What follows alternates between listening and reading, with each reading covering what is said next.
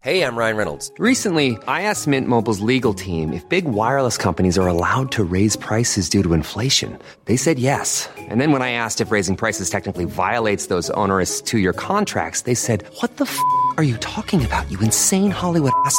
So to recap, we're cutting the price of Mint Unlimited from $30 a month to just $15 a month. Give it a try at mintmobile.com slash switch. $45 up front for three months plus taxes and fees. Promo rate for new customers for limited time. Unlimited more than 40 gigabytes per month. Slows. Full terms at mintmobile.com. There's never been a faster or easier way to start your weight loss journey than with PlushCare.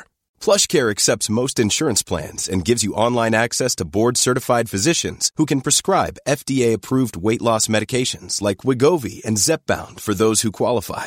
Take charge of your health and speak with a board-certified physician about a weight loss plan that's right for you. Get started today at plushcare.com slash weight loss. That's plushcare.com slash weight loss. plushcare.com slash weight loss. Hola y bienvenidos a Tiny Vampires, un podcast sobre enfermedades, ciencia e insectos chupasangre.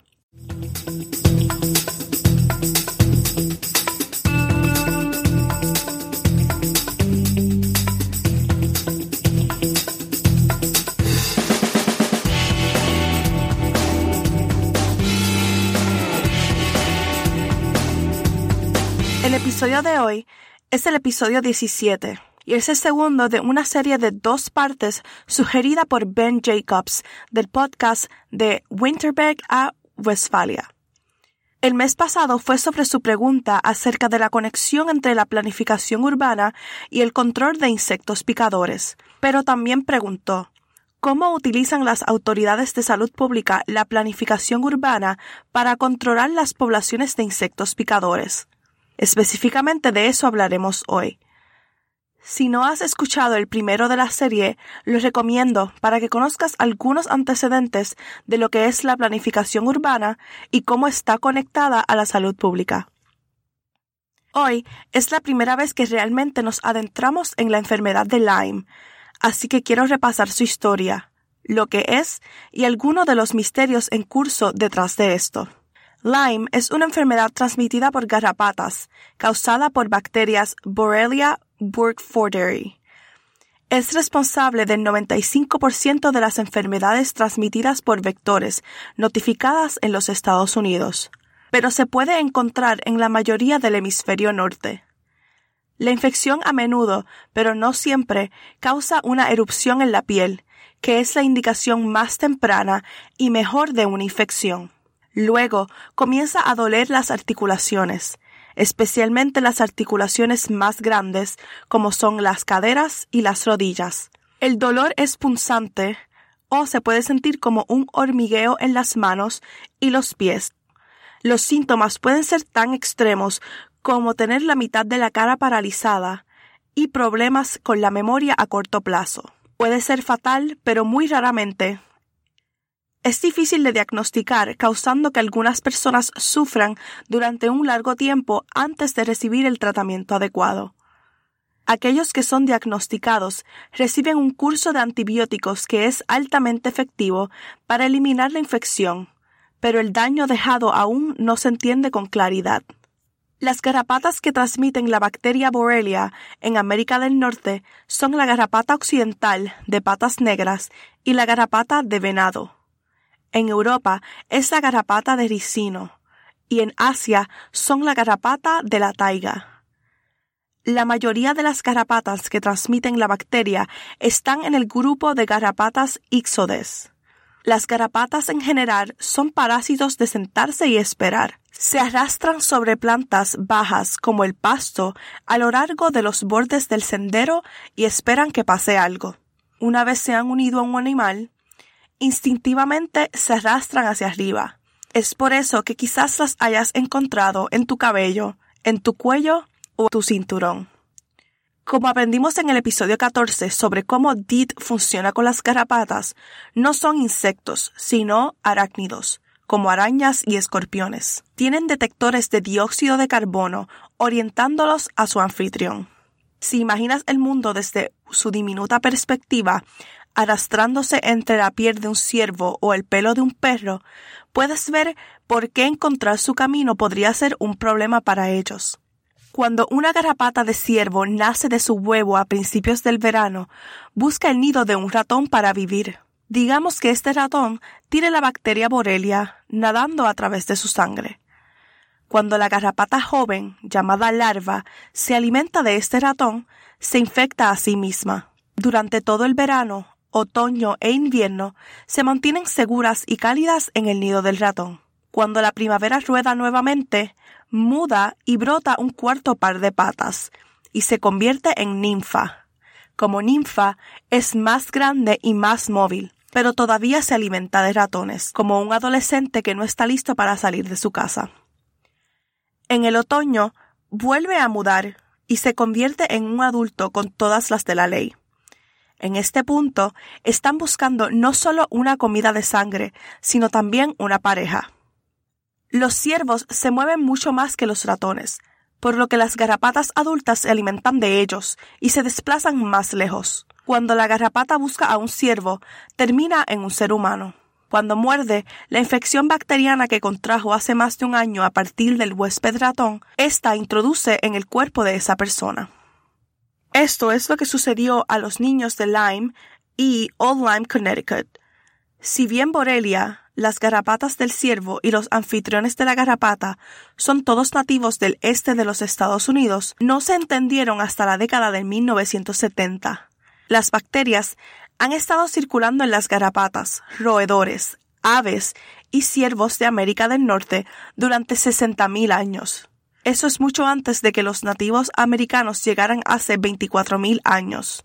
Los geneticistas de Yale, Karen Walter y su equipo utilizaron la genética de las bacterias para determinar cuánto tiempo ha estado Borrelia en los Estados Unidos y por qué se está extendiendo en proporciones epidémicas en la actualidad descubrieron que no se trata de las garrapatas, ni de las bacterias que han cambiado, sino del entorno que permite más ratones y más ciervos.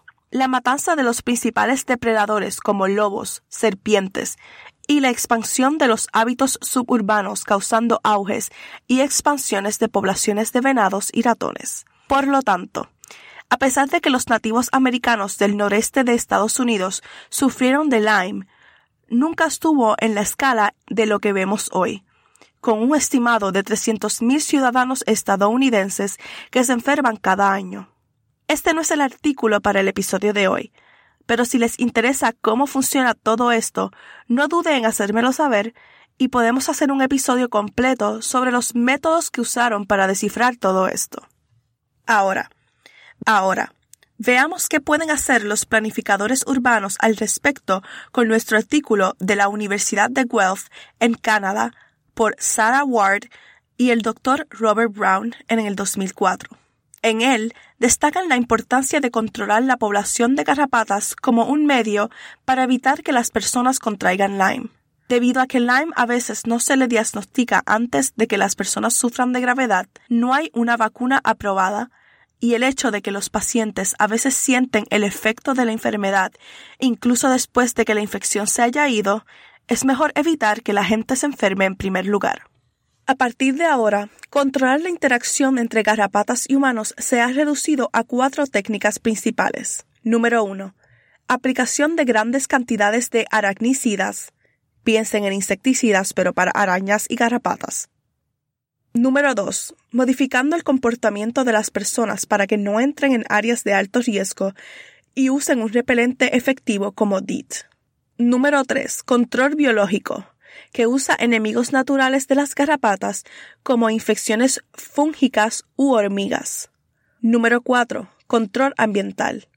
Usar una gran cantidad de aracnicidas químicos no solo es costoso, Existen preocupaciones sobre la seguridad y mata a otros animales, no solo a las garrapatas. Si bien las campañas de salud pública pueden ser muy eficaces para ayudar a las personas a cambiar su comportamiento para que sean más seguras, es bastante inconsistente. Los métodos de control biológico aún se están investigando y aún no están listos para su uso en una escala masiva. Eso deja el control ambiental como el método preferido para controlar las garrapatas y por lo tanto la enfermedad de Lyme. Como descubrimos en el episodio 16, los planificadores urbanos pueden tener un gran impacto en la transmisión de enfermedades. Para este fin, Ward y Brown compilaron los estudios importantes a partir de dos aspectos diferentes de transmisión de Lyme para conocer qué tipos de diseños urbanos deben evitarse y cuáles deben ser alentados. Estos aspectos fueron la ecología de la enfermedad y el hábitat de las garrapatas esperaron ver en todos los estudios donde se podía encontrar la mayor cantidad y la menor cantidad de garrapatas. Con esta información, produjeron tres herramientas para que los planificadores urbanos las usen en la fase de diseño de sus planes. Un árbol de decisiones, una lista de verificación y una lista de pautas. Revisaremos algunas de las pautas más interesantes, por lo menos para mí y Raven. Primero, hablemos de algo que todos sabemos, pero que debe recordarse de vez en cuando. El hecho de que dos cosas ocurran en el mismo lugar y al mismo tiempo no significa que tengan algo que ver el uno con el otro. Un gran ejemplo de esto es la taza de margarina que se come en los Estados Unidos, casi a la perfección coincide con la tasa de divorcios del estado de Maine. Por supuesto, Sería ridículo pensar que estas dos tasas tienen algo que ver entre sí. Pero con otros datos es mucho más fácil saber cómo es realmente la conexión. Dicho esto, si la investigación sigue mostrando más garrapatas en áreas con árboles de roble y arce, en su mayoría, no hay mucho daño en plantar un álamo en su lugar. Las características que parecían estar asociadas con un mayor riesgo eran los árboles y arbustos que producen mucha fruta. Estos atraen ciervos y ratones que, como recordarán, son comidas favoritas de las garrapatas íxodes. La cubierta de tierra húmeda y gruesa, como el musgo y las hojas, proporcionan áreas agradables y húmedas para que las garrapatas descansen durante el calor del día. Las garrapatas como íxodes no tienen pulmones como nosotros. Respiran a través de parches húmedos en sus lados justo detrás de su último par de patas llamado espiracular. Si el aire alrededor de una garrapata cae por debajo del 80% de humedad, la placa comienza a secarse. Este es un problema grave por dos razones. Primero, la placa debe permanecer húmeda o el oxígeno no pasará muy bien sofocando la garrapata. Y el más inmediato peligro es que la garrapata se deshidratará tanto que morirá. Esta información se relaciona con los planificadores urbanos porque poner árboles con sombra en el parque que dejan caer muchas hojas y mantienen el suelo realmente húmedo significa que están manteniendo la humedad exactamente igual al que las garrapatas prefieren. Por estas mismas razones, era más probable encontrar garrapatas en los patios con más límites entre el patio y el bosque. Algunas de las pautas más sorprendentes fueron las asociadas con menos garrapatas. Mucha gente piensa en garrapatas y piensan en hierba, pero para las garrapatas íxodes descubrieron que lo contrario era cierto. Recomiendan menos arbusto y más pasto, césped e incluso un hábitat de pastizales densos. Esto demuestra que realmente necesitamos investigar todo. Podríamos suponer que algo es cierto porque parece lógico en función de lo que sabemos, pero hasta que hagamos el trabajo no lo sabremos con certeza. Y el resto de nuestro trabajo se basará en algo que pensamos que es cierto, pero no lo es. Desafortunadamente, la señora Ward y el doctor Brown no revelaron de dónde salió el financiamiento para su trabajo en el periódico. Pero creo que si vives en un área donde está presente la enfermedad de Lyme, puedes tomar medidas sobre algo de esta sabiduría compilada. Incluso si no eres un planificador urbano que toma decisiones para ciudades, usted podría estar tomando decisiones sobre qué árboles plantar o dónde ir a caminar en la primavera. Por lo tanto, si desea ver todas las pautas del documento, estarán disponibles en tinyvampires.com. El tema del próximo mes se centra más en el control biológico y fue enviado por Steve Guerra, quien tuvo una infestación de hormigas carpinteras en su casa. Los exterminadores explicaron que usaron un virus para matar a la colonia. Steve quiere saber más sobre este virus y cómo se usa. Espero que hayan encontrado y continúen encontrando este podcast informativo. Como mencioné antes, la página de este episodio en tinyvampires.com tiene todo tipo de información práctica sobre garrapatas y enfermedad de Lyme, así como las fuentes y créditos musicales. Síguenos en Twitter o Facebook para obtener las últimas novedades sobre enfermedades e insectos o para tuitear las sugerencias de temas para el programa en arroba tinyvampirespod. Raven y yo realmente apreciaríamos si revisaras nuestro podcast en Apple. Gracias por escucharme. Soy Raquel Montañez González, estudiante de doctorado de la Universidad de Notre Dame y financiada por el Instituto Nacional de la Salud.